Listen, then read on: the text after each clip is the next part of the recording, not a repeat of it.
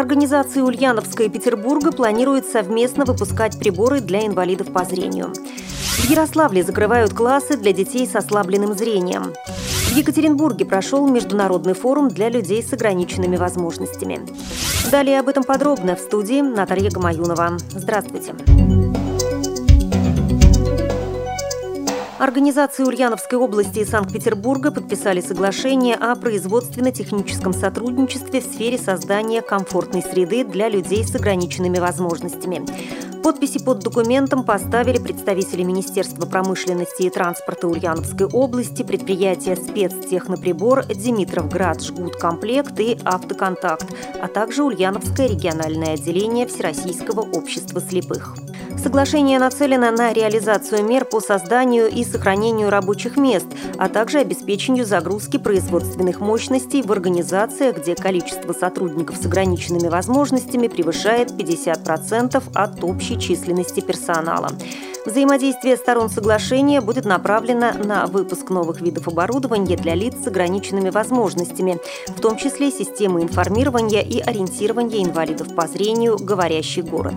Эти устройства будут сигнализировать о пешеходных переходах, приближающемся общественном транспорте, и также они будут определять местонахождение человека в автобусе.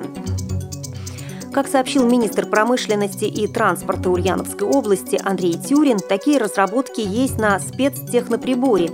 И сегодня предприятия из Санкт-Петербурга готовы не только поделиться с нами этим оборудованием, но и разместить свое производство на базе двух ульяновских предприятий. Уже через полгода мы намерены выпустить первую продукцию. По его словам, в Ульяновске планируется создать совместное производство для инвалидов по зрению.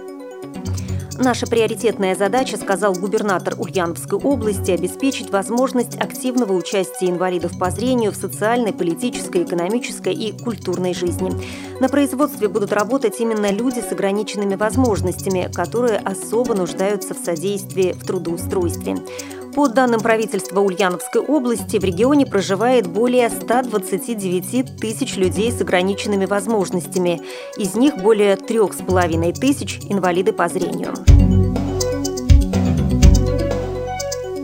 Накануне учебного года по приказу городского департамента образования города Ярославля закрываются классы для детей с ослабленным зрением.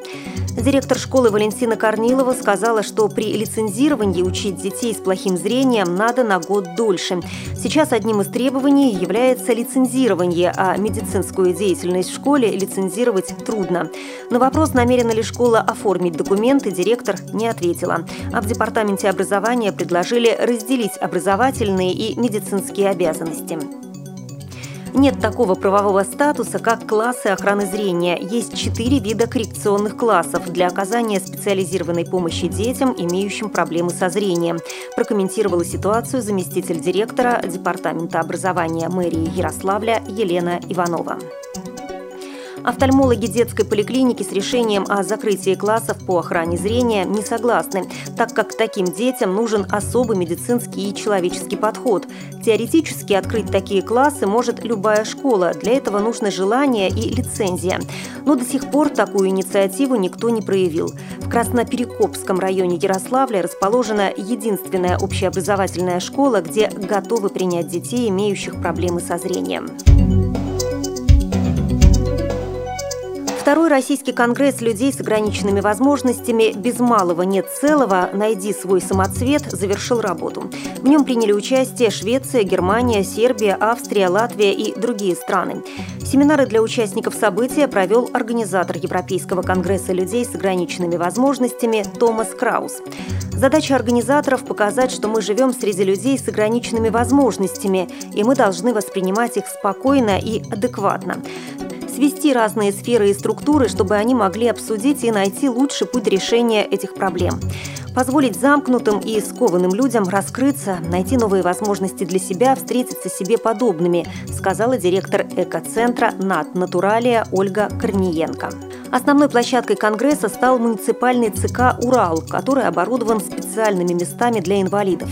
Форум прошел при поддержке губернатора, правительства Свердловской области и регионального министерства социальной политики. Вы слушали информационный выпуск.